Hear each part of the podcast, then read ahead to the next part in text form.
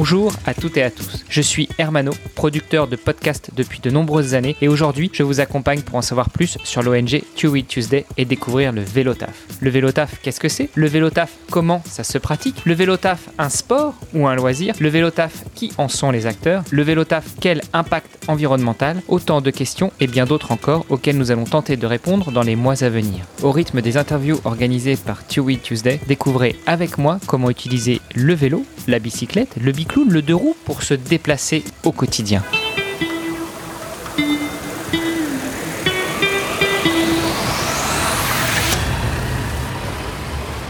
Bonjour à toutes et à tous, bienvenue pour ce nouvel épisode du podcast Vélotaf. Aujourd'hui, j'ai la chance de recevoir un invité que j'ai croisé par hasard dans une autre vie en recherchant des profils pour mon métier de, de recruteur et je suis bien content de pouvoir mettre la main sur Alexandre Jomain. Bonjour Alexandre. Bonjour. Merci de m'accueillir dans ton podcast. C'est un plaisir.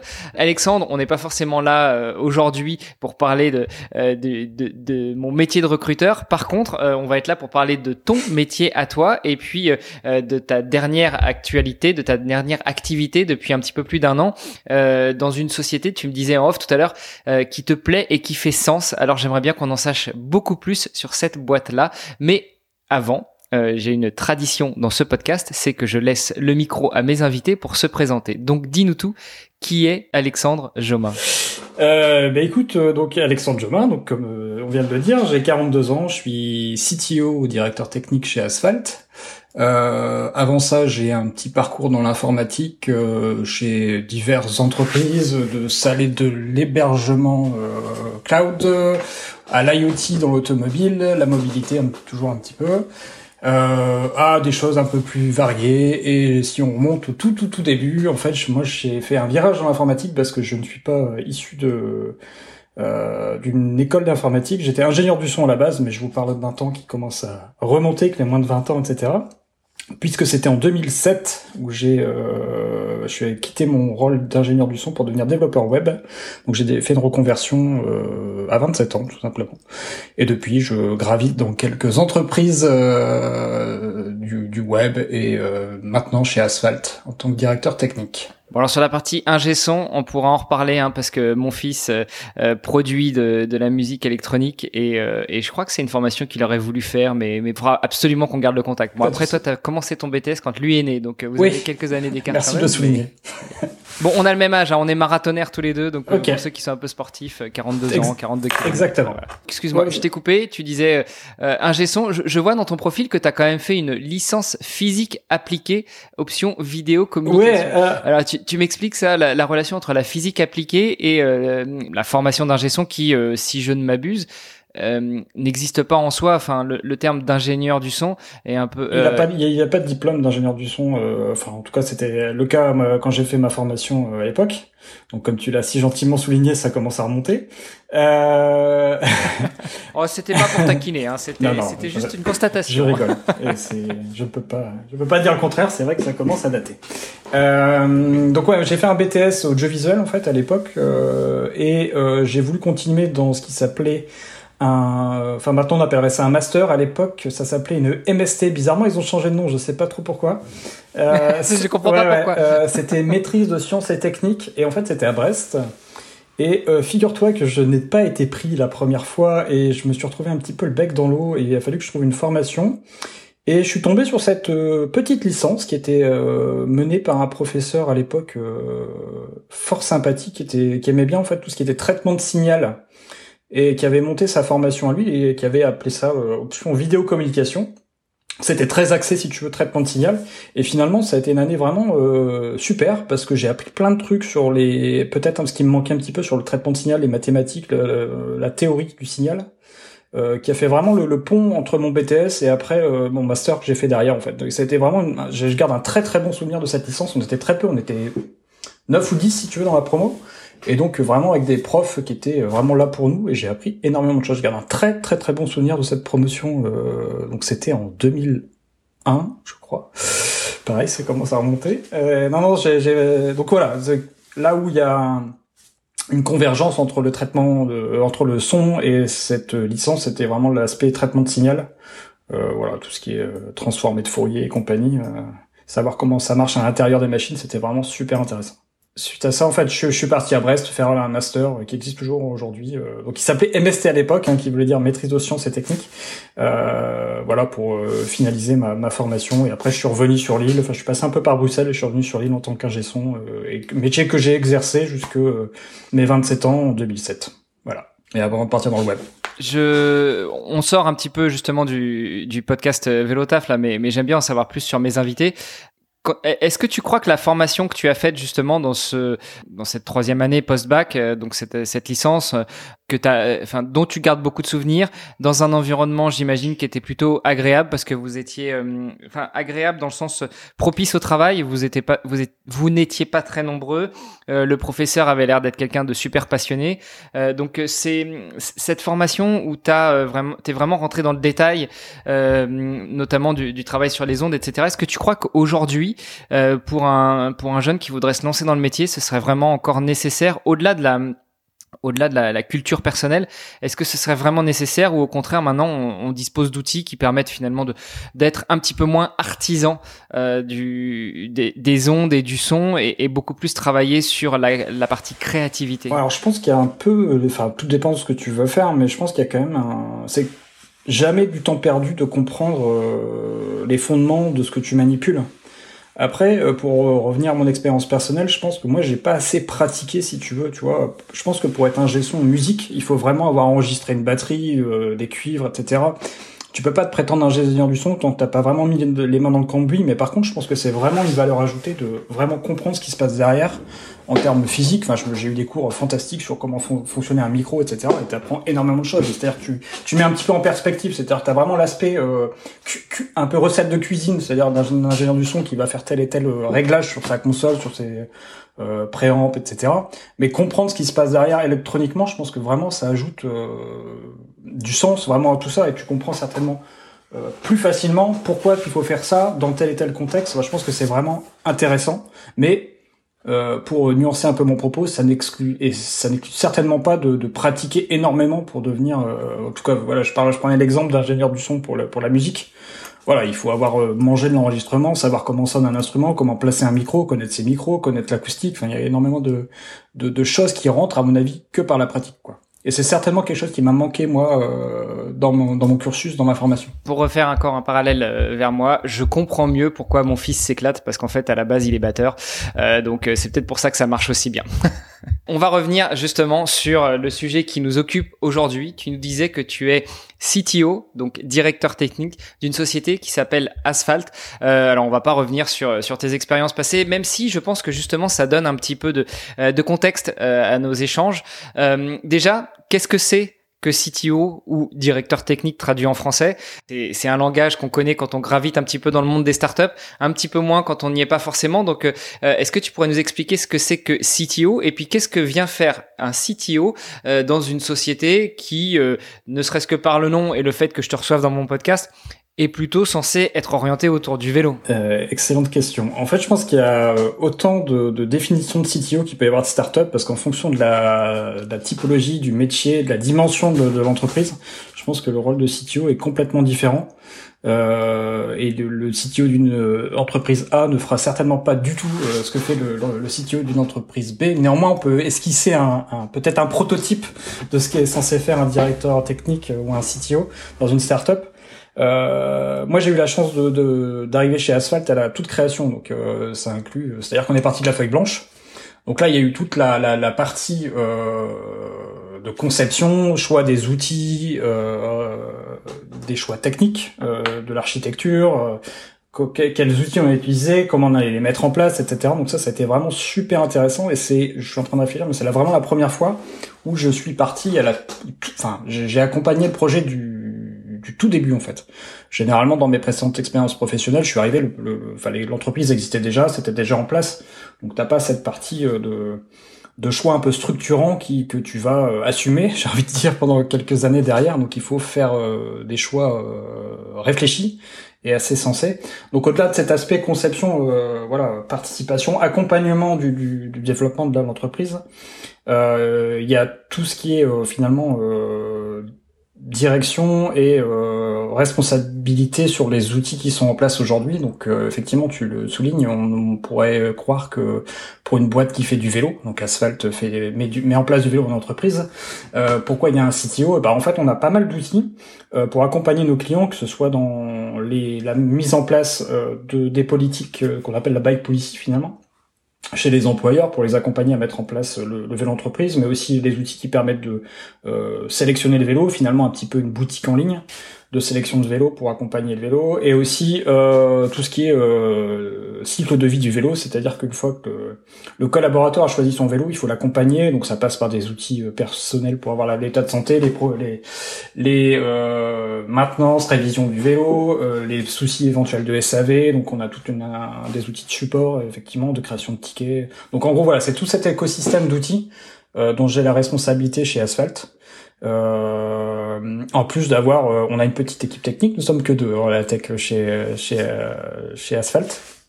Donc, euh, je pense qu'il y a aussi cet aspect dans d'autres entreprises où les équipes tech sont un peu plus grandes, euh, effectivement, de, de, management et de structuration, de mise en place de, de méthodologie. Euh, c'est un peu ça le rôle d'un CTO.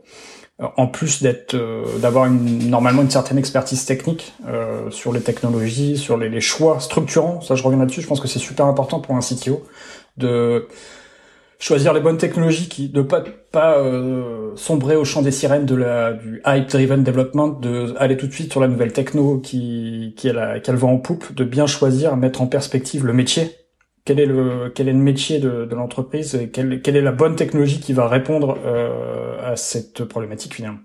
Donc c'est vraiment ça, je pense. Donc l'aspect technologie, aspect management et structuration d'une équipe, faire développer, enfin, monter en en, en méthodologie, euh, tout ce qui est aspect euh, effectivement. Tu parlais de product owner, enfin d'agilité, etc. Tout, tout, ce qui permet à une entreprise, enfin l'équipe technique de de mener à bien ses missions. Donc ça aussi c'est un aspect important du CTO.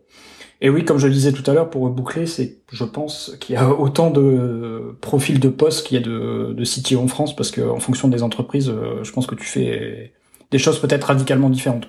Effectivement, j'imagine que ça doit être euh, super, euh, super intéressant excitant et, forcément engageant d'être au démarrage de, de l'activité, d'être au démarrage de l'histoire. On peut revenir un petit peu justement sur la genèse d'Asphalt parce que euh, des sociétés qui font de la location de vélo, euh, enfin du vélo de fonction entre guillemets, j'en ai déjà reçu dans ce podcast. Donc euh, moi, ce que j'aimerais comprendre, c'est ce qui vous différencie des autres. Et puis encore une fois, faire le pont avec toi. Pourquoi est-ce qu'on a un directeur technique pour une telle une telle activité?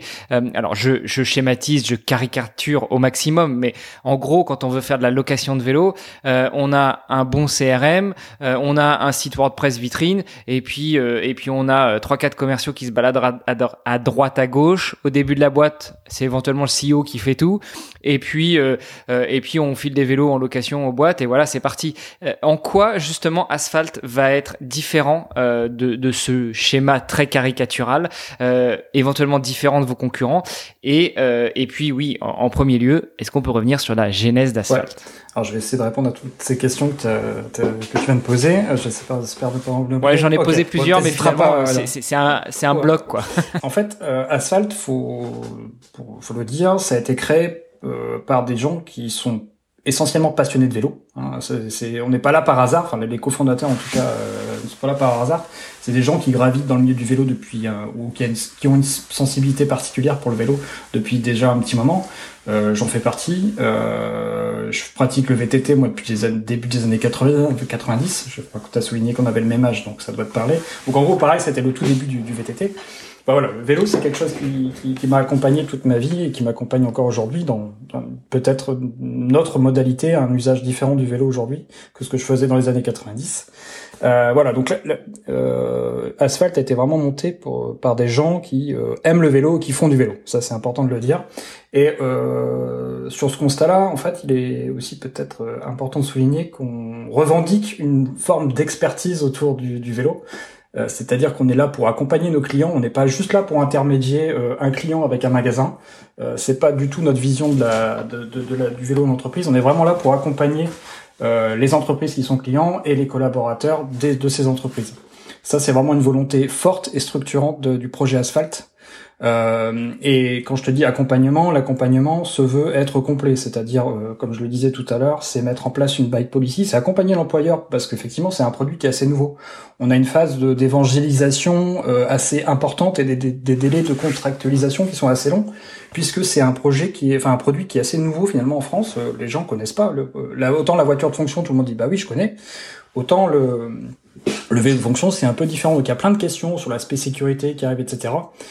Et ça, c'est vraiment un accompagnement qu'on propose euh, sur voilà sur toute la chaîne. Euh, donc mise en place de la bike policy. Quand les collaborateurs veulent euh, enfin veulent choisir leur vélo, on les accompagne également euh, par rapport à tel ou tel usage. Ça c'est vachement important aussi. C'est quelque chose qu'on qu'on matraque chez Asphalt. Euh, il s'agit pas de tout le monde n'a pas besoin du même vélo. Effectivement, si quelqu'un va conduire ses enfants le matin, comme c'est mon cas euh, en vélo, bah il faut plutôt un vélo long tail, cargo, un city avec un, un siège enfant derrière. Euh, quelqu'un qui euh, a un peu plus de dénivelé euh, va pas avoir le même vélo que quelqu'un qui habite au centre de Paris. Enfin voilà, il y a cet aspect euh, usage qui est super important.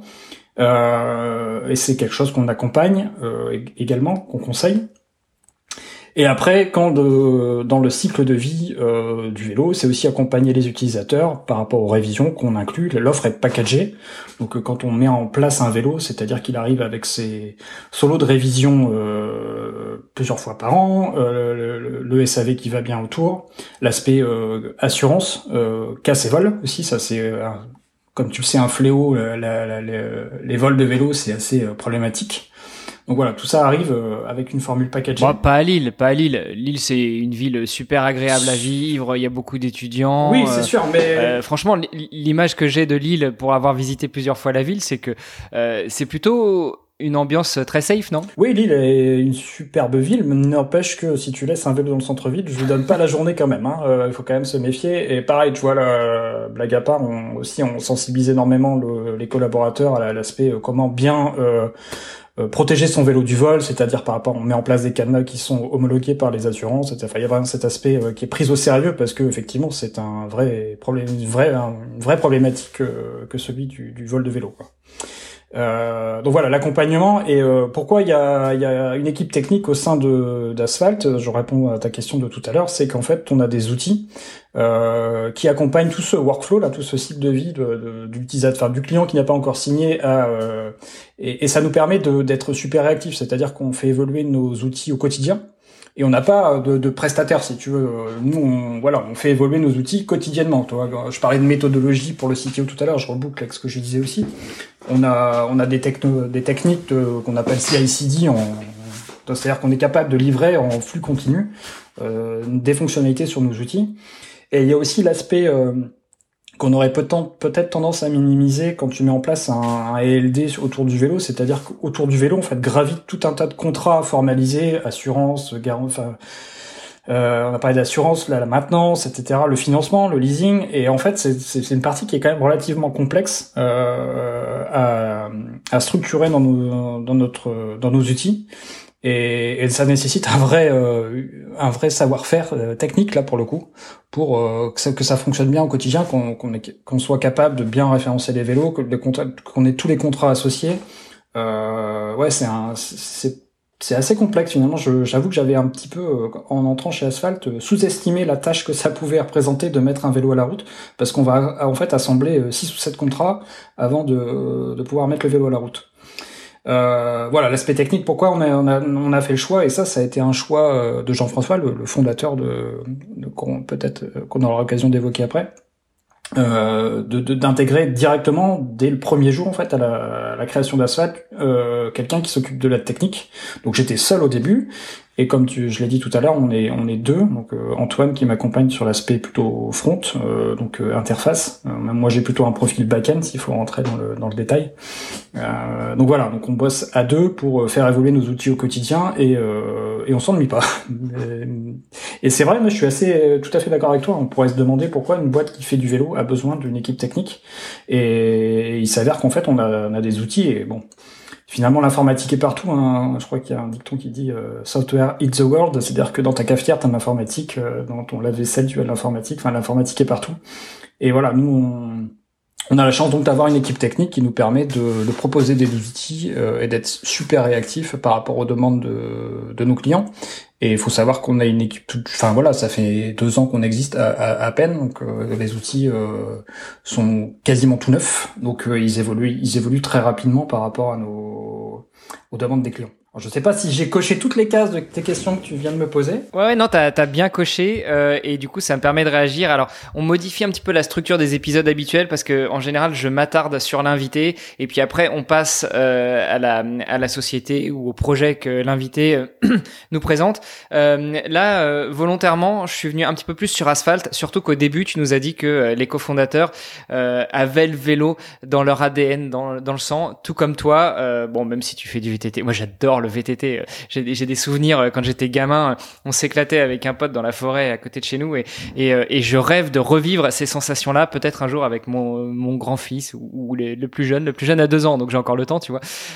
mais non, je, je, rêve de ça. mais, mais du coup, ça me permet de, de transitionner et de revenir un petit peu plus sur toi et, et voire même on va encore plus modifier le plan habituel. Euh, J'aimerais qu'on fasse le parallèle euh, avec toi et avec les cofondateurs. Donc tu nous disais qu'ils ont vraiment le vélo dans leur gène, dans leur ADN. Euh, donc la, question que je pose en général à mes invités, c'est déjà toi, est-ce que tu pratiques le vélo taf Tu nous l'as dit tout à l'heure, oui, tu fais pas mal de vélo. Tu nous as dit aussi pendant ce, ce, ce, long exposé où tu as répondu à toutes mes questions et je te remercie, tu as coché toutes les cases, que euh, bah, effectivement tu ramenais tes enfants euh, à l'école euh, le matin en vélo.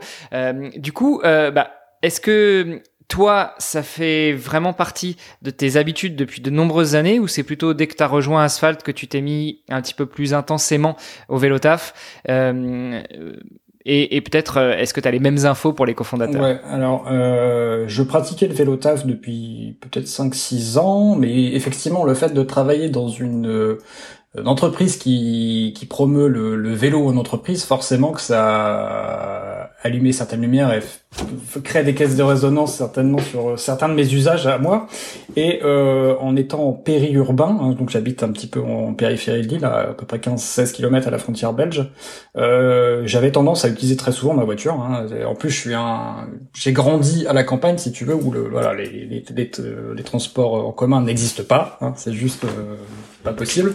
Et euh, donc voilà, la, la, voiture était quand même euh, répond quand même à pas mal de problèmes de mobilité là-bas. Et donc voilà, je pense que c'était aussi dans mon ADN d'utiliser la, enfin, dans mes habitudes, dans ma culture, d'utiliser la voiture. Et euh, depuis que je suis chez Alpha, je l'utilise beaucoup moins. Pour euh, tout te dire, j'ai j'ai un SUV que je suis en train de vendre pour acheter un vélo cargo. Quoi. Donc je voilà, je vais essayer d'utiliser. C'est un peu stéréotype ce que je te dis, mais c'est tout à fait vrai. En fait, ouais, j'utilise de moins en moins la voiture, c'est-à-dire que dès que je dois aller faire des courses, soit dans un périmètre de moins de 10 km, je mets, j'utilise mon vélo, ce que je faisais peut-être pas systématiquement avant. C'est-à-dire que là, je me pose même plus la question, ça devient une habitude. Et pour euh, faire cette transition, finalement, c'est intéressant. Tu vois, je suis vraiment en train de vivre ça. C'est-à-dire que j'essaye de mettre, tu vois, de mettre en œuvre des choses pour que prendre le vélo, ça soit pas compliqué. C'est-à-dire que mes affaires pour faire le vélo sont toujours au même endroit. Mon gant, il est pas là-bas. Mon bonnet, tu vois tout est à peu près au même endroit, le, le manteau de pluie est au même endroit. C'est normal, t'es CTO, donc euh, t'es t'es maniaque. Euh. Bon, moi je suis pas CTO, mais je suis aussi maniaque. Non, mais c'est vraiment un frein quand tu quand tu as pas mis en, en, œuvre les choses qui te permettent de faciliter la prise du vélo, parce que c'est il manque toujours quelque chose, donc du coup bah tu prends ta bagnole, les clés sont là et c'est parti quoi. Tu vois, il y a pas de quoi. Il faut limiter le nombre de contraintes, le nombre de freins, tu vois, à l'utilisation du vélo, et ça, ça permet de peut-être ouais peut-être de permettre au fait que tu, n'as pas besoin de la voiture tout le temps et tu, de, de d'utiliser plus ton vélo comme véhicule principal entre guillemets que que ce que ce qu'était la voiture pour moi avant quoi. Donc voilà, je mets tout en en œuvre des stratagèmes entre guillemets pour euh, faciliter ça. Avant, j'utilisais pas mal le, le vélo aussi, mais plus dans l'utilisation sportive. Euh, qui est très français. Hein. C'est vrai que quand on dit vélo, on pense plus au sport que euh, moyen de transport, hein, bizarrement. Contrairement à des, des, des pays euh, qui sont juste frontaliers de nous, comme la Belgique ou la Hollande. Euh, voilà, j'ai pas mal utilisé le vélo. J'ai fait beaucoup de vélo en étant, tu vois, pareil, j'ai les mêmes souvenirs que toi. C'est-à-dire que j'ai, eu un VTT, je sais pas, je vais avoir 12-13 ans. Donc, bon, je vais pas faire le calcul, mais ça fait un petit moment. Euh, donc voilà, des, des, très très bons souvenirs. Après, j'ai compris que ça s'appelait le VTT et qu'il y avait voilà, que c'était un vrai sport. Et donc voilà, je me suis fait un peu ma propre formation. Il n'y avait pas Internet à l'époque, c'était les VTT magazines, des vélos verts, etc. Et j'ai fait voilà euh, pas mal de vélo à cette époque-là. Et je reviens aussi sur ce que je disais tout à l'heure, euh, qui va un petit peu, qui est un petit peu euh, contradictoire à ce que je disais. C'est vrai que bah, finalement, il n'y avait pas de transport en commun, il y avait beaucoup de voitures. Enfin, c'est le, le, était, le, la mobilité était forcément faite à base de voitures. Mais en tant qu'adolescent, en fait, mon moyen de locomotion, c'était le vélo. Tu vois, paradoxalement, c'est-à-dire que euh, comme mon vélo coûtait le prix d'une mobilette, mes parents, c'était pas question d'avoir un scooter ou une mobilette, ça, c'était juste pas possible, et je les remercie là-dessus, tu vois. Euh, voilà, donc je me suis beaucoup déplacé, euh, je sais pas, entre mes, mes 10 et ouais, 16 ans euh, en vélo finalement pour aller voir les copains, les copines, tout ça. Enfin, c'était euh, vraiment mon moyen de locomotion principal quasiment, hein, avant d'avoir le permis peut-être. Ou là, par fainéantise, j'ai dû peut-être délaisser mon vélo et ne l'utiliser que pour le sport. donc voilà, j'ai fait, je fais du vélo depuis des années. J'ai eu la chance de faire pas mal de, de disciplines différentes. Bah, je suis allé, j'ai fait des compétitions de cross-country, tu vois, régional, un petit peu national, sans briller. Hein, T'as pas devant toi le un, un, un absalon ou je ne sais pas quoi. Euh, tu, non, non, mais euh, voilà, j'ai j'ai fait aussi un petit peu de descente. J'ai eu la chance de faire la méga avalanche. Dans la, je crois que la première édition de la méga avalanche, alors la méga avalanche, c'est une compétition de descente marathon qui part de l'Alpe d'Huez jusqu'à Bourdoisan où c'était la première ou deuxième édition avec des vélos euh, qui étaient vraiment pas faits pour ça. Enfin, c'était assez rock'n'roll, de très très bons souvenirs aussi. Je pense que c'était les tout débuts, tu vois, les vélos euh, tout suspendus coûtaient absolument, euh, enfin un prix indécent pour quelqu'un qui habite à Lille, c'était pas possible. et puis, par rapport à l'usage qu'on en avait, ça c'était complètement overkill, on va dire. et voilà, non, c'est des. Et après, j'ai fait beaucoup de trial aussi. Je suis tombé amoureux du trial. Et donc ça, j'ai pratiqué le triathlon pendant des années. Et bon, un peu moins maintenant parce que je peux plus. Mon dos m'a dit non. Au bout d'un moment, c'est plus possible. Et voilà, donc euh, je pratique toujours le VTT. J'ai fait aussi pas mal d'enduro. Je suis tombé amoureux de l'enduro, qui était un bon compromis finalement entre le, le plaisir de la descente un peu technique engagée et le bah, aller chercher le, tu vois, le, chemin qui va bien mais à coup de pédale quoi.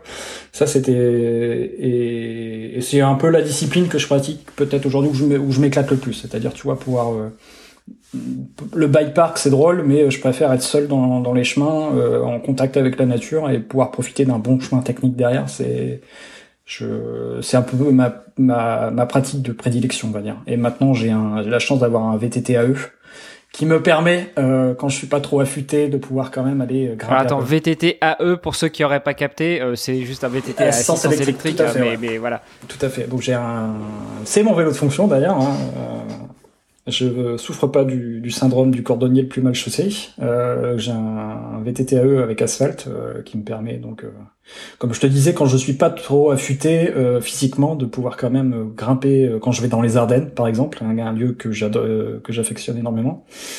Euh, parce qu'on peut faire pas mal de choses. je fais une petite parenthèse là-dessus. Hein. C'est un lieu que j'ai que m'ont fait découvrir des, des, des, Belges. Alors bizarrement, c'était c'est l'Ardenne française pour le pour autant, et c'est un lieu où je vais très très souvent euh, pour euh, pratiquer l'escalade ou faire de la randonnée ou faire du VTT. C'est un lieu, ça s'appelle la vallée de la Semois. Il y a un enduro qui est là, il y a un trail aussi. c'est un lieu qui est assez fantastique. Euh, qui est euh, sous-coté. Les gens, euh, c'est pas forcément très connu, mais c'est pour ceux qui aiment les, les grands espaces un peu avec du dénivelé et, et avec de la forêt, c'est vraiment très très très joli. Bref, la, la parenthèse est fermée. Donc oui, le, vélo et donc ça, ça a été pour moi. Et je pense que tu m'as parlé des collaborateurs aussi. bah les, les, les, tous les cofondateurs de, de, de Asphalt pratiquent, pratiquent ou ont pratiqué le vélo. Euh, diverses disciplines. On a un triathlète, le, euh, le CFO est triathlète, euh, affûté euh, pour le coup à mort.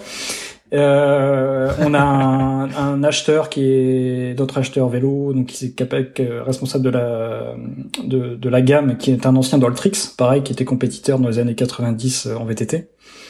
Euh, le fondateur JF qui pratique le vélo aussi depuis depuis longtemps. Enfin voilà, tu vois, on a on a tous euh, euh, comment dire, un, un intérêt euh, particulier pour le vélo et euh, on n'est pas là par hasard. Quoi. On, chose qui on a rejoint Asphalt, c'est que c'était que le projet faisait sens, était en adéquation avec soit nos nos passions et aussi il y a une histoire de valeur quoi. voir un peu, enfin, je reviens à cette histoire de sens, mais mettre plus de vélos dans nos villes, mettre plus de vélos au quotidien, c'est fait partie de nos, nos valeurs.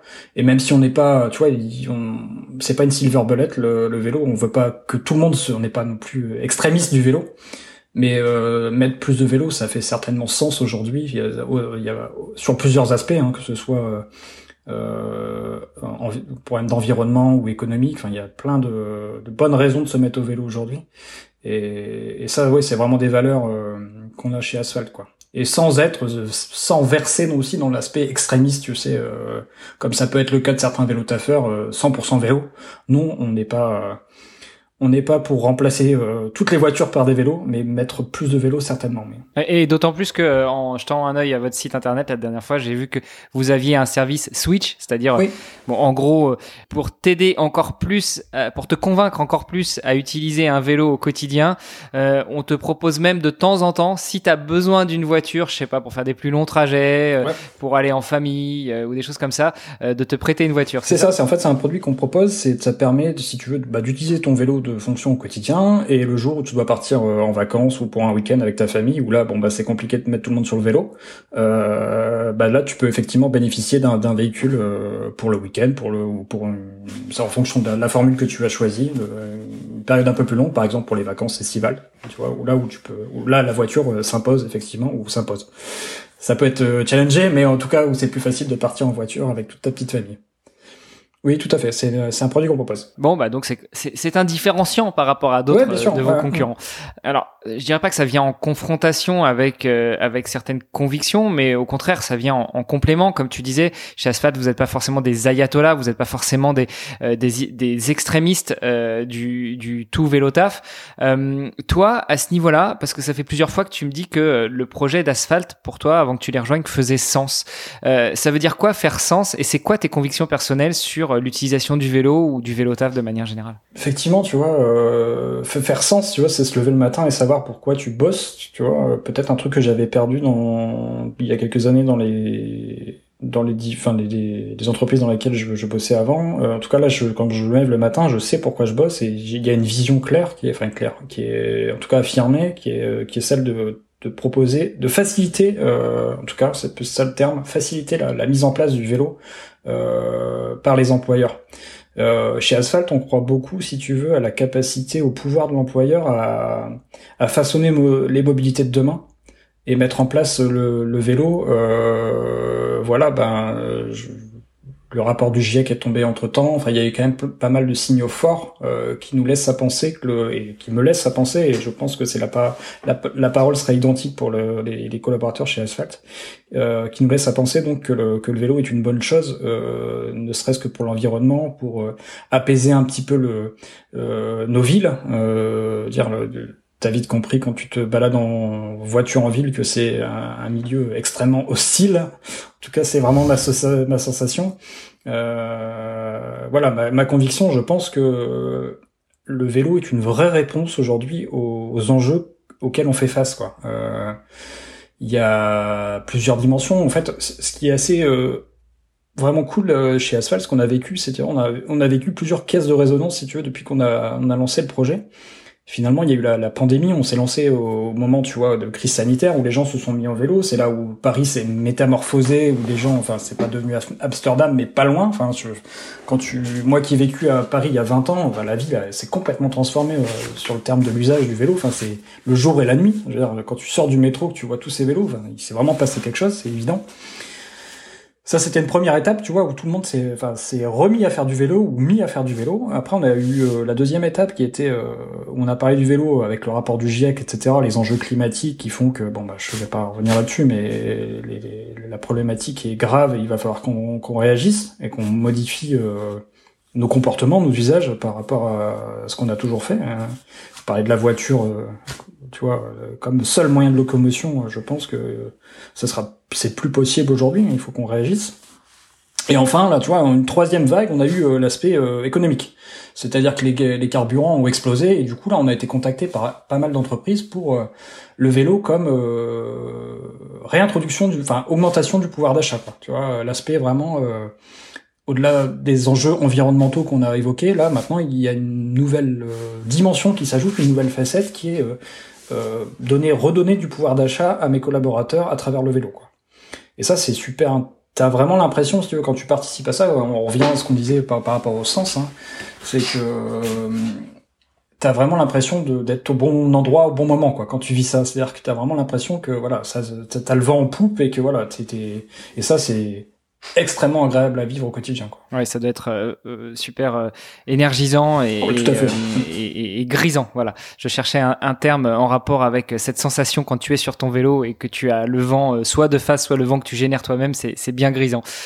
Euh, Ouais, puis accessoirement, au moment où on enregistre, il y a quelques semaines, il y a eu aussi le, le plan vélo 2.0 du gouvernement qui est sorti et qui, euh, qui finalement, alors même si euh, il n'est pas à la hauteur de tout ce que les institutions spécialisées espéraient, euh, et c'est quand même 250 millions d'euros qui vont être débloqués pour faciliter l'accès au vélo, l'utilisation du vélo, les infrastructures autour du vélo, et donc euh, ça aussi, mine de rien, je pense que ça, ça devrait aider aussi pas mal les, les néo-cyclistes ou les néo-vélotaffeurs et vélotaffeuses. Et tu vois qu'au plus haute sphère du enfin, on commence à parler vélo, quoi. Donc euh, le message, même si effectivement, comme tu le dis, euh, tu le soulignes, latente et on est un petit peu déçu par rapport à ce qui était proposé, mais on, parle vélo, quoi. Tu vois, c'est ça qu'on retient, c'est qu'on commence à parler vélo euh, au gouvernement, quoi. Donc c'est c'est, je pense, une bonne. On est dans une bonne dynamique, même si effectivement, on c'est un petit peu en deçà de ce qu'on voulait, mais voilà. La, machine se met en route, le vélo se met en route.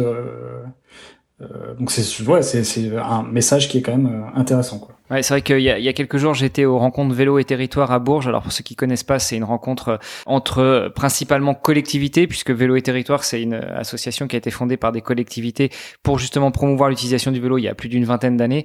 Et, et, la constatation qu'on a pu en faire, c'est que oui, ça parle vélo dans les plus hautes sphères du gouvernement. Avant, c'était plutôt, notamment d'un point de vue politique, c'était plutôt les gens qui voulaient inclure ça un petit peu dans leur programme. C'était un petit peu en mode greenwashing. Là, maintenant, c'est plus du tout le cas. Là, maintenant, on parle parle vélo parce qu'il faut parler vélo, parce qu'il faut trouver des alternatives pour le climat, relativement aux utilisations des énergies fossiles, par rapport au, à l'augmentation du, de l'inflation, etc., etc. Donc on sent que là, le vélo commence vraiment à prendre une place à part entière, même dans le discours des politiques et c'est pas du greenwashing. Eh ben je, je, te rejoins tout à fait là-dessus euh, et c'est quelque chose qu'on a senti aussi euh, de la part des employeurs qui nous contactaient peut-être au début de l'aventure d'asphalte, tu sais, qui mettaient en, en, place le vélo pour mettre en place le vélo, genre ça fait un peu bien, propre, euh, c'est ça fait sympa, tu vois, pour la marque entreprise de mettre du vélo. Ouais, c'est un avantage en plus. Voilà, tu vois. Dans la politique RSE, c'est pas mal. Et puis on l'a coché, bon voilà, hop, on a fait le vélo, tu vois. Maintenant, en fait, on sent que l'implication elle est radicalement différente, c'est-à-dire qu'on veut faire du vélo, on veut le faire bien, on veut sécuriser les collaborateurs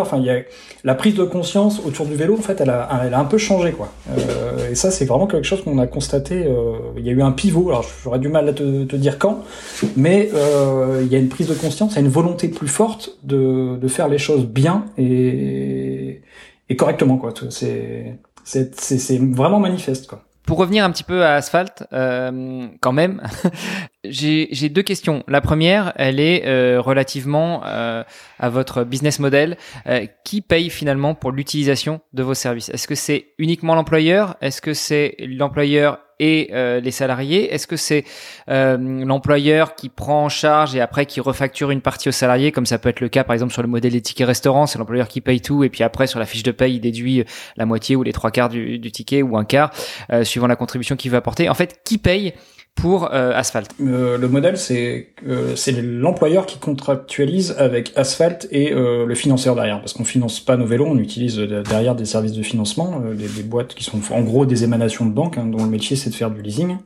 donc c'est bien l'employeur qui contractualise avec nous et le leaser. Après, comme je te disais tout à l'heure, la bike policy, c'est là au moment où l'employeur va dire, bah moi je vais prendre en charge 60, 80%, tu vois, de la mensualité, 100% aussi, ça arrive. Euh, tu vois, de la mensualité pour dire, euh, voilà, donc il va rester euh, le pourcentage restant au collaborateur qui va prendre en charge 20 à 30%, ce qui va représenter, allez, tu vois, 30-40 euros, t'as un très très beau vélo par mois, quoi. donc le collaborateur va payer cette partie-là, c'est le cas le plus courant. Après, il est possible que l'employeur dise, je prends tout en charge, et ça, ça arrive, on a quelques clients comme ça. Mais généralement, le cas le plus fréquent, il y a une répartition et dans une proportion qui est généralement de 70-30, c'est le plus courant, quoi. Voilà un peu comment ça fonctionne le, le, modèle. Donc il y a toujours une. Est-ce que te, je te coupe, mais est-ce que tu as remarqué que cette prise en charge, elle était aussi corrélée au forfait mobilité durable, c'est-à-dire en gros les employeurs peuvent prendre, alors je sais plus à combien on est, on est à 640 euros je crois par an par par salarié pour un employeur, et donc en gros il, il, cap à 640 euros et le reste c'est pour le, le salarié ou est-ce qu'il y a des entreprises qui jouent vraiment le jeu qui vont de là? C'est il y a des entreprises qui, qui vont vraiment de là, mais c'est ça c'est vrai une vraie question que tu soulignes, c'est les, les, employeurs sont un peu perdus par rapport à tout ce qui, ce qui est proposé aujourd'hui, tu vois, entre les FMD, le vélo de fonction. C'est-à-dire, voilà, il y a plein de, de, de c'est pour ça aussi que nous, les délais sont parfois un peu longs, tu vois, tant qu'on explique bien le, le processus, comment il, ça, ça peut, comment l'employeur peut mettre en place du vélo dans son entreprise, euh, par quelle modalité, le FMD est aussi une réponse. Et en fait, voilà, il y, a des, il y a des employeurs, des grandes entreprises qui panachent un petit peu entre le, le, le leasing, le FMD, etc. Euh, mais c'est vraiment pas simple. Et, là, on a aussi, pareil, une valeur d'accompagnement euh, dans ces questions, tu vois, de, de, de, de mobilité interne, dans, enfin, de mobilité, de mobilité au sein d'une entreprise, quoi. Euh, donc, euh, il n'y a pas de réponse unique, hein, clairement. Et, et, je pense que, euh, enfin, en tout cas, j'ai l'impression que les employeurs sont parfois un peu perdus par rapport à toutes ces nouvelles euh, dispositions qui sont mises en place pour euh, faire euh, changer de la, enfin, pour proposer un plan de mobilité à, leurs salariés. Alors, je ne sais pas si tu es le meilleur interlocuteur pour parler de ça, mais est-ce que euh, si je te demandais justement de dégrossir un petit peu, pas d'entrer dans les détails, mais, de dégrossir un petit peu euh, les, modes de financement qu'il peut y avoir pour les employeurs et l'éventuel impact fiscal qu'il peut y avoir pour les salariés, est-ce que tu pourrais m'en dire plus? Alors, encore une fois, prenons l'exemple du ticket restaurant. En France, euh, je sais plus à combien c'est plafonné le ticket restaurant, mais en gros, si l'employeur prend la totalité du montant du ticket restaurant qu'il donne à ses salariés, il a un impact fiscal, il doit payer des impôts dessus. Si euh, il en prend qu'une partie, il n'a pas d'impact fiscal. Et puis il y a aussi un impact fiscal pour le salarié qui va avoir entre guillemets une part d'avantage en nature.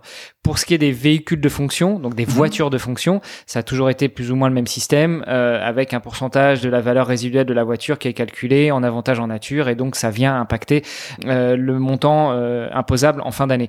Est-ce qu'il en est de même avec les vélos, qu'on parle de vélos de fonction, qu'on parle de leasing, qu'on parle de vélos qui vont être mis à disposition dans le cadre du FMD, donc du forfait mobilité durable. Est-ce qu'on peut dégrossir tout ça rapidement? Alors, je vais essayer. Je suis loin d'être la, personne la plus la plus compétente sur ce sujet, mais euh, effectivement. Donc, non, mais vu que tu as mis en place tout l'aspect technique, tu vas maîtriser un minimum. C'est sûr. mais euh, bon, euh, je, je, mettrai quelques guillemets de réserve sur ce que je vais dire après. Mais effectivement, il y a des avantages fiscaux. On n'a pas eu l'occasion de l'évoquer dans notre discussion là. L'employeur en fait peut défiscaliser 25% en fait de, de la partie qu'il va prendre en charge pour son collaborateur. Donc ça, c'est un avantage qui est assez euh, intéressant pour l'employeur. Alors quand on dit défiscaliser, ça veut dire tout simplement passer ça en charge, qui vont être, euh, qui vont venir en déduction du, des revenus et donc euh, déduire le montant imposable de la société. Tout à fait. Et euh, tu disais aussi par rapport aux véhicules de fonction, à ma connaissance, le vélo n'est pas, donc c'est pas un avantage en nature, donc le, le, le collaborateur n'est pas imposé sur le, le fait qu'il bénéficie d'un vélo. Donc ça, c'est des euh, des mesures qui sont reconduites un peu d'année en année. Euh, c'est un peu une zone euh, pas de flou, mais on il n'y a pas, j'ai l'impression, de, de gros euh, grosses mesures structurantes, tu vois, avec un, cap à long terme. Pour, par rapport à ça, il y a un lobbying. Hein, bah, autour de ça, on, on pousse pour que le, le, le gouvernement se, se, se, prononce avec euh, un acte euh, peut-être plus à long terme. Mais aujourd'hui, effectivement, donc euh, voilà, l'employeur peut bénéficier de, de cet avantage fiscal de 25% par rapport à la, mensualité. Euh, le collaborateur, lui, n'est pas imposé sur ce qu'il paye. Euh, et euh, l'avantage, le vélo n'est pas considéré comme un avantage en, nature. Voilà, mes connaissances s'arrêtent un petit peu là. Le FMD, c'est un produit que je connais pas très bien, pour être tout à fait franc. Euh, on, est en train de le proposer, de le structurer avec des partenaires. C'est pas notre cœur de métier, et je me garderai bien de d'aller davantage pour pas dire de bêtises. Euh, mais effectivement, en tout cas, quand on parle avec des employeurs aujourd'hui, ils se posent la question effectivement, qu'est-ce que je vais proposer? On a, on a parlé du FMD, on a, il y a le vélo de fonction maintenant aujourd'hui. Comment je peux panacher un petit peu cela? Et euh, il y a des gens beaucoup plus compétents chez Asphalt pour parler de ça euh, avec les avec les employeurs. De toute façon, en toute fin d'épisode, on redonnera les liens pour contacter Asphalt si c'est nécessaire. alors déjà pour aller voir vos services, éventuellement pour pour contracter avec vous, et puis aussi bah, dans ce cas-là, vous serez mis en relation avec les personnes adéquates pour parler de tous ces sujets-là. Pour rester sur Asphalt, mhm. au-delà de faciliter la mise au vélo euh, par l'intermédiaire euh, des employeurs, c'est comme ça que je traduirais un petit peu euh, l'idée d'Asphalt, quelles actions vous menez au quotidien pour favoriser le vélo taf Je vais faire une petite parenthèse par rapport à ce que ce, ce que tu viens de dire par rapport au vélo taf. En, fait, l'idée initiale effectivement de, de Asphalt, c'était de mettre en place du vélo, tu vois, sous forme de vélo de fonction. On appelle ça, on a un peu changé le nom pour vélo collaborateur. Et en fait, on s'est aperçu qu'il y avait pas mal d'autres usages qui étaient euh, demandés par les employeurs. Tu vois, c'est euh, la flotte de vélos, tu vois, à, partager. Ça, c'est quelque chose qu'on a développé en lançant euh, Asphalt aussi qu'on pensait pas trop trop euh, développer, mais bon, il y a eu une demande assez forte là-dessus. Et aussi un truc qu'on n'avait pas du tout vu venir, c'est l'aspect vélo de courtoisie. Tu vois, et les premiers clients qu'on a eu pour ça, c'était des garages. Des garages automobiles qui nous ont demandé euh, de mettre en place des vélos. Et pas des moindres, je crois que le premier... Ouais, donc en gros, le vélo de courtoisie, c'est tu vas faire réparer ta voiture, euh, et le temps que ta voiture est réparée, on te prête un vélo pour aller au boulot et revenir chercher ta voiture le soir. Tout à fait. Et l'un des premiers garages qui nous a demandé ça, c'était le garage Porsche à Paris. Quoi. Donc euh, c'est un truc qu'on avait absolument pas vu venir. Quoi. Euh, mais ouais, pour répondre plus à ta question sur le vélo taf... Euh, ça passe aussi par un, par un accompagnement, si tu veux, des, des employeurs, parce qu'au-delà de l'aspect purement matériel de mettre en place un vélo, euh, c'est en fait, on se rend compte qu'il y a plein de gens qui connaissent pas forcément bien le vélo. Euh, et ça aussi, euh, bon, euh, on s'est euh, structuré pour pouvoir répondre à cette demande-là, à ce type de public qui se met au vélo, tout simplement, ou qui se remet au vélo.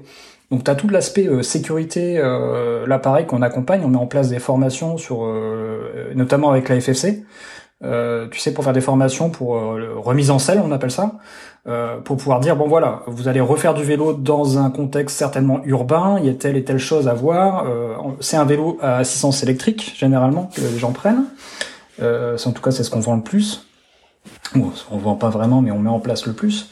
Et il y a aussi tout un aspect pour comprendre comment ça marche une assistance électrique. Des gens qui ne connaissent pas le vélo électrique s'attendent à avoir une poignée de gaz, si tu veux, pour euh, mettre en place le vélo, ne, ne savent pas que c'est euh, juste un accompagnement du pédalage naturel. Enfin, euh, en plus de ça. Ah bon, c'est pas une mobilette? Ouais, non mais on a on a ce genre de, de, de et c'est normal quoi, tu vois. Enfin, des gens qui ne qui ne connaissent pas le, le, le vélo d'une part, et encore moins le vélo assistance électrique.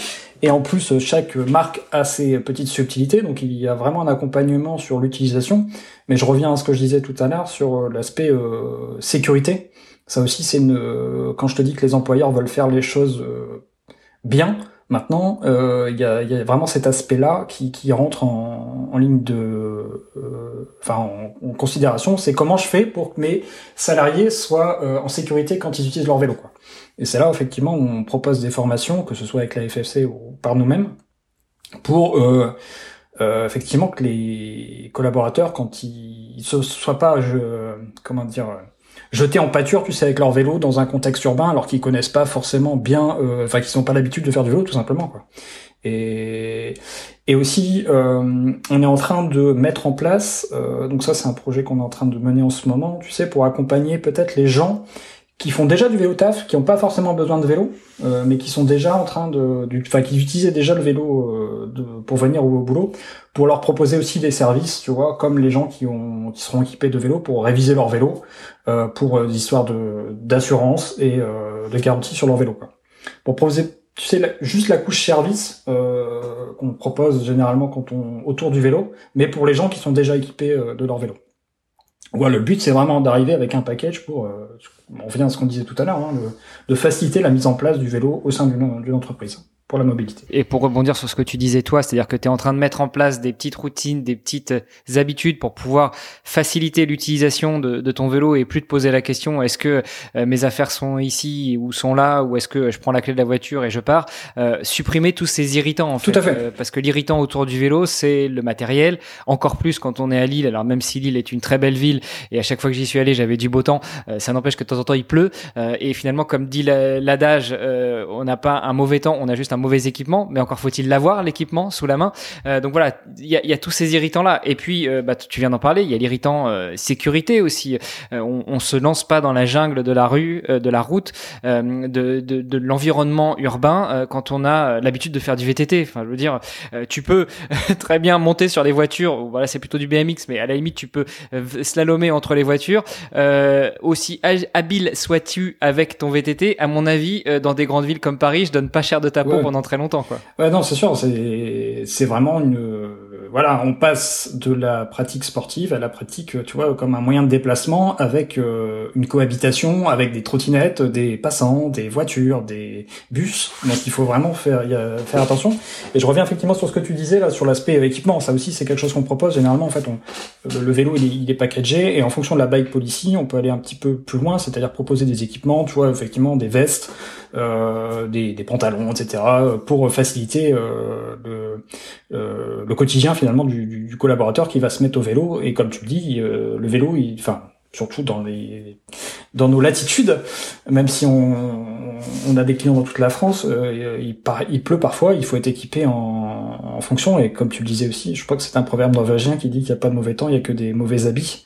Euh, et il y a plein de, si tu veux aussi, de, on fait face à pas mal de, de, de préjugés autour du vélo. C'est-à-dire qu'on ouais, on peut faire du vélo que quand il fait beau. Et ça, le contre-argument qu'on a, c'est que, ok, très bien, regardez les pays où on utilise le plus le vélo. Bah, tu vois, le, euh, c'est pas le sud de l'Europe. Ouais, voilà, tu vois. Donc ça, bon, a priori, tu, tu, tu peux comprendre que voilà, on n'est pas en sucre et s'il pleut, bon bah, tu, si t'es équipé en fonction, bon, forcément, s'il tombe des cordes, qu'il y a un orage.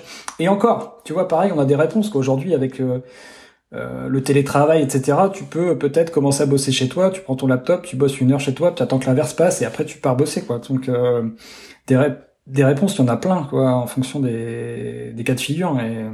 Mais ouais, c'est tout un tas de choses en fait qui permettent, euh, voilà, de faciliter de, la mise en place du vélo et considérer le vélo euh, comme un moyen de locomotion, euh, pas systématique, mais euh, l'utiliser plus souvent, quoi. Et pour utiliser moins sa voiture par rapport aux enjeux qu'on a évoqués tout à l'heure. Pour rebondir sur ce que tu disais par rapport euh, aux aléas climatiques, euh, au tout début de ce podcast, j'avais reçu Alexandre, un autre Alexandre, euh, Rico, qui travaille entre autres sur l'intégration de ce fameux FMD, forfait mobilité durable pour les entreprises, et qui lui est à Toulouse. Et c'est vrai qu'il nous faisait remarquer une chose, et je mets au défi les gens qui te disent le vélo c'est pour en faire que quand il fait beau. En fait, je pense que c'est plus facile d'en faire quand il fait moins beau voire même quand il pleut, ou même quand il fait froid, que quand il fait euh, super chaud. Parce que va-t'en faire du vélo qui ne soit pas à assistance électrique, donc euh, du vélo musculaire en mode vélo taf avec ton costard, les enfants devant ou derrière, euh, et, et, il fait 30 ou 35 degrés,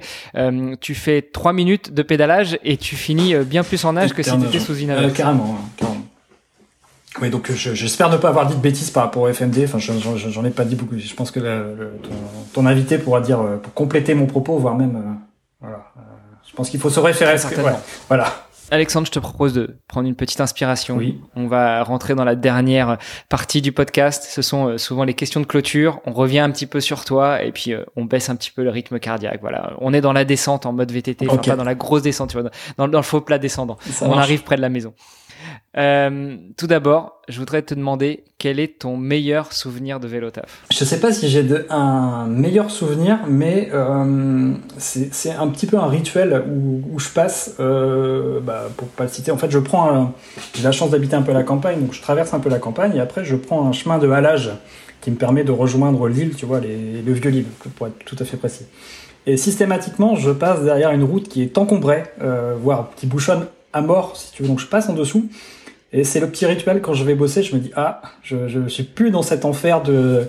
Tu sais, il y a là, aussi l'adage qui dit euh, tu n'es pas dans les bouchons, tu es, tu fais partie du bouchon, tu es le bouchon. Et il y a, y a, ça quoi. C'est-à-dire que de me dire ouais, en fait tu fais un. Ce que je veux souligner là, c'est que tu fais un pas de côté quand tu, tu changes ta mobilité et tu ce que tu subissais de façon quotidienne, en fait, peut-être tu t'en rends même plus compte. Et là, de, de prendre un peu de recul et passer en vélo, tu te dis ouais, enfin c'est c'est vraiment contraignant quoi de vivre ça. Et c'est un petit rituel si tu veux. Et, et en plus c'est un chemin qui est super agréable à passer. Et donc c'est vraiment un petit euh, c'est assez récurrent ce petit moment où je me dis ouais c'est cool quand même de pouvoir venir en vélo. Après chez Asphalt, euh, tu vois on est en télétravail euh, majoritaire. Et on a des coworking, en fait, on n'en a pas parlé, mais en fait, on est entre Lyon, Paris, Nantes et Lille, tu vois. Donc, on est un petit peu distribué sur le territoire français. Et on a tous des coworking où on vient, on se rejoint une fois par semaine ou moins, en fonction de, des, habitudes de chacun. Et euh, voilà, donc on peut d'autant plus utiliser le vélo quand on va travailler au, coworking, c'est-à-dire qu'on n'a pas besoin de l'utiliser tous les jours, donc autant plus, on a d'autant plus euh, de raisons d'utiliser le vélo quand on se déplace. Et, euh, et voilà, donc pour revenir à ton à ton euh, souvenir de, de vélo taf, ouais, c'est plus euh, cette petite habitude que j'ai systématiquement quand je passe sous ce pont de voir les gens euh, agglutinés dans le bouchon à 8 heures du mat. je me dis, ouais, c'est quand même sympa le vélo taf.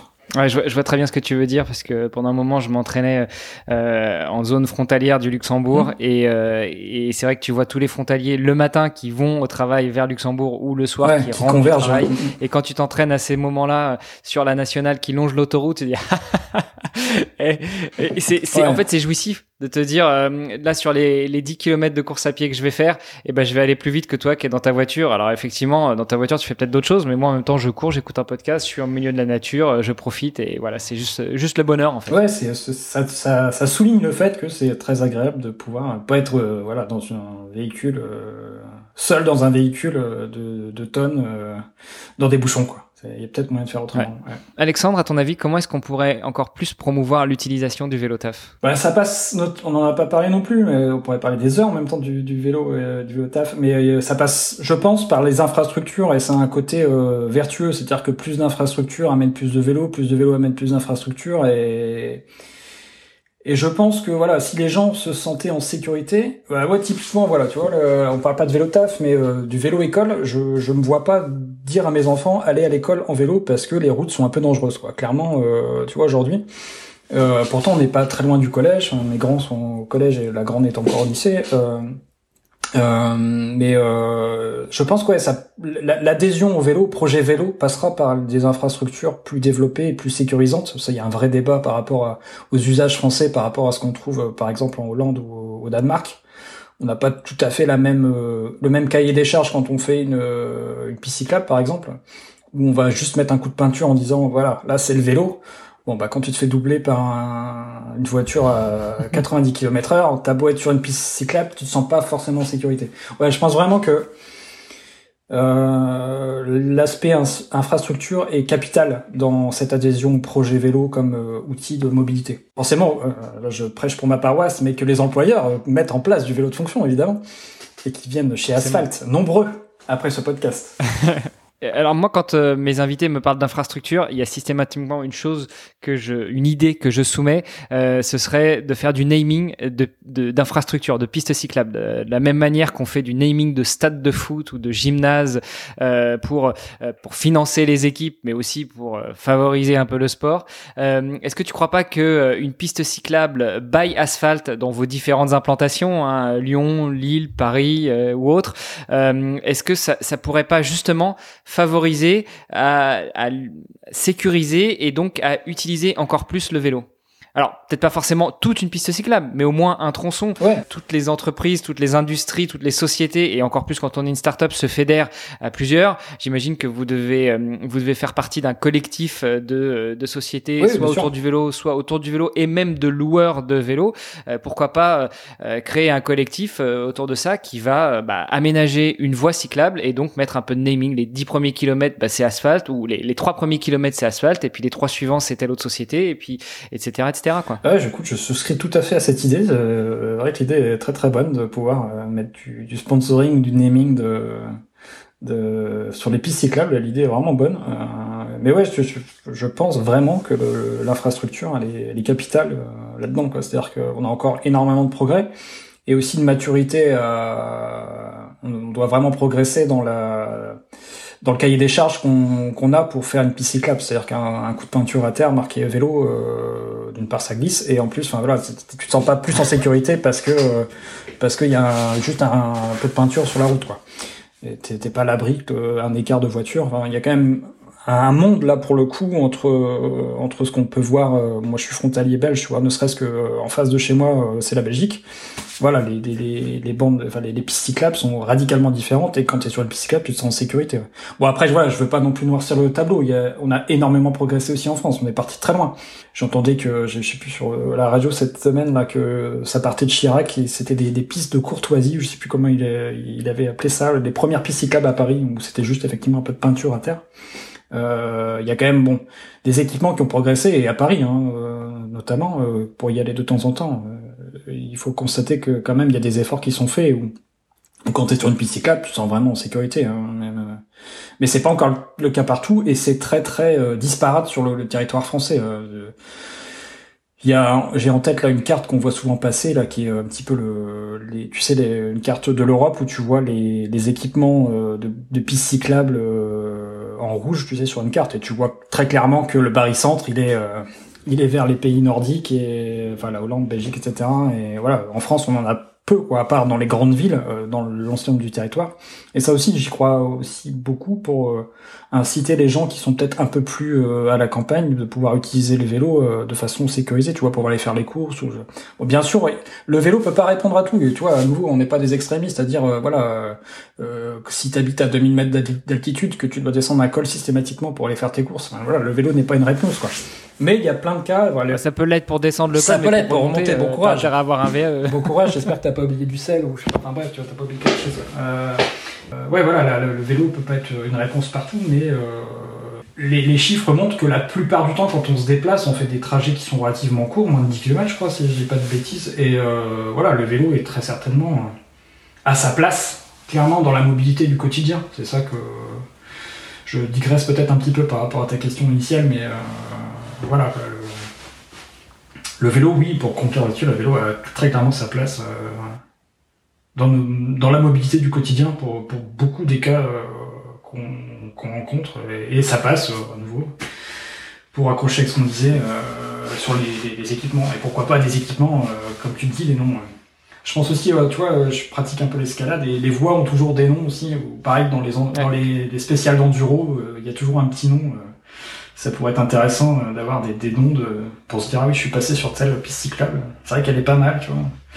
Et euh, peut-être ouais, pour avoir, au même titre, tu vois, je, je prolonge la réflexion, mais avoir des une cotation comme en escalade, mais sur l'aspect sécurité, euh, côté agréable, tu vois, pouvoir coter les, les pistes cyclables, dire voilà, celle-là elle est, elle est vraiment sécurisante. Je sais pas, je mets le label A il y a enfant friendly ouais, voilà, femme friendly parce que c'est un sujet qu'on a aussi pas mal abordé sur le podcast c'est que finalement euh, déjà il y a des gens qui se sentent pas forcément en sécurité en utilisant leur vélo euh, dans une, dans un environnement plus ou moins urbain. Euh, et je dis plus ou moins urbain parce que je pense aussi à ce que tu dis c'est-à-dire euh, quand tu habites un peu à la campagne à 5 10 km d'une ville bah, comment tu vas jusqu'à la ville? Parce que si t'as pas d'infrastructures qui sont prévues pour ça que ce soit pour faire du vélo ou pour courir ou autre bah finalement tu es un peu coincé quoi alors soit t'es kamikaze, euh, soit euh, soit tu fais pas. Et donc euh, donc il y a, y a ce côté-là, mais il y a aussi le fait que bah, encore plus, les femmes de temps en temps ne se sentent pas en sécurité, même sur des aménagements qui sont déjà existants, parce que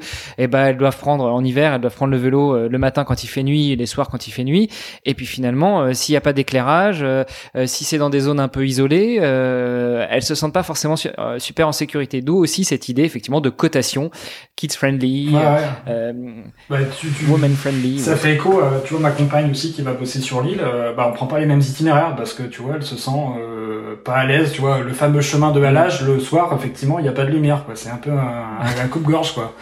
Euh, elle passe pas par là, tu vois. Effectivement, là, si, si, il y a vraiment un aspect, euh, euh, au-delà, ouais, ça, rejoint la problématique de l'équipement, mais ça va, ça va au-delà de l'aspect bande, bande cyclable. Effectivement, il y a l'éclairage, l'aspect sécurité, te sentir un peu en, sécurité. Et je peux comprendre que bah, ma compagne, en l'occurrence, n'ait pas envie de passer par là parce qu'en cas de problème, je veux dire, tu peux crier, personne t'entendra, quoi. Effectivement, ouais. Toi, quel outil tu utilises pour vélo taffer Alors on parle pas forcément du vélo, tu nous en as parlé tout à l'heure, mais est-ce que tu as des petits des petits hacks, des petits trucs et puis en tant que que tech people, euh, tu dois forcément avoir des, des, outils ou des petits gadgets que t'aimes bien, euh, euh, que t'aimerais bien partager avec nous. Ouais, alors sur le point tech, je t'avoue que comme c'est mon quotidien, le moins il y a de tech sur mon vélo, au mieux je me porte. tu vois, euh, c'est assez paradoxal, hein, mais moi j'ai envie d'avoir, tu vois, mon canyon, donc j'ai un canyon, j'appuie sur le bouton, il démarre très bien. Quoi, tu vois, je veux pas, je veux pas de trucs compliqués, débloqués avec mon mon mobile. Ça, je réserve ça au quotidien et je me bagarre assez avec les ordinateurs au quotidien pour, euh, pour quand je vais faire du vélo, je veux que ce soit simple. Quoi. Bizarrement, tu vois, j'ai. Par contre, il y a un truc, euh, je suis extrêmement fan, je l'ai peut-être là, mais j'ai un, GPS, tu vois, Garmin de randonnée. Ça, c'est. Euh, c'est génial quoi. Ça c'est vraiment un outil, euh, tu vois, que j'adore cet outil pour euh, parce qu'il me sert, tu vois, quand je, par exemple quand je me déplace euh, en France, je connais pas le coin, je vais faire une trace et hop, je vais suivre le, je vais découvrir et je suis sûr de revenir, tu vois, à l'endroit auquel je suis parti. Ça c'est vraiment un outil que j'adore pour le coup c'est vraiment super cool. Bon, c'est pas pour le vélo taf, tu vas me dire, mais pareil, je j'utilise aussi pour le vélo taf pour savoir combien de temps j'ai mis, etc. Mais ouais, j'essaye de m'écarter un peu de la tech sur l'aspect euh, vélo. Euh, par contre, ouais, le, le hack que je pourrais, euh, effectivement, on revient à ce qu'on disait tout à l'heure, mais c'est vraiment que, que, que, tes affaires soient toujours prêtes, et ça, c'est un petit peu bête et méchant ce que je dis, mais vraiment, y a, ça change du tout au tout. Euh, ta relation au vélo, c'est-à-dire que ça doit pas être contraignant. Euh, les, irritants dont tu parlais, voilà, tu dois limiter les irritants pour pouvoir te, servir de ton vélo. Il faut aussi que ton vélo euh, réponde à tes usages. Quoi. Si tu dois aller faire tes courses, ben, si tu as un vélo de route, ça va être compliqué. après, il faut le sac et tout, ça c'est possible, mais conduire tes enfants, tout ça, enfin bref, il doit répondre à ton usage d'une part et avoir aussi tous les outils autour tes gants doivent toujours être au même endroit, ton casque, le, voilà, ça c'est quelque chose que, que j'ai mis en place euh, il n'y a pas très longtemps euh, et que voilà qui me facilite, qui me facilite, tu vois, la, prise de décision, quel véhicule je prends pour me déplacer, pour faire ce que j'ai à faire, quoi. Euh, mais oui, pour revenir à la tech pure et dure, je j'apprécie le fait de ne pas trop être confronté à la technique réticente parfois sur un vélo, quoi. J'aime bien quand c'est simple. Ok. Euh, et puis, euh, pour terminer, si tu devais passer le micro, est-ce qu'il y a euh, une ou des personnes à qui tu penserais pour pouvoir s'exprimer sur le podcast Vélotaf Il y a plein de gens autour du vélo. Enfin, j'ai plein de noms qui me viennent en tête.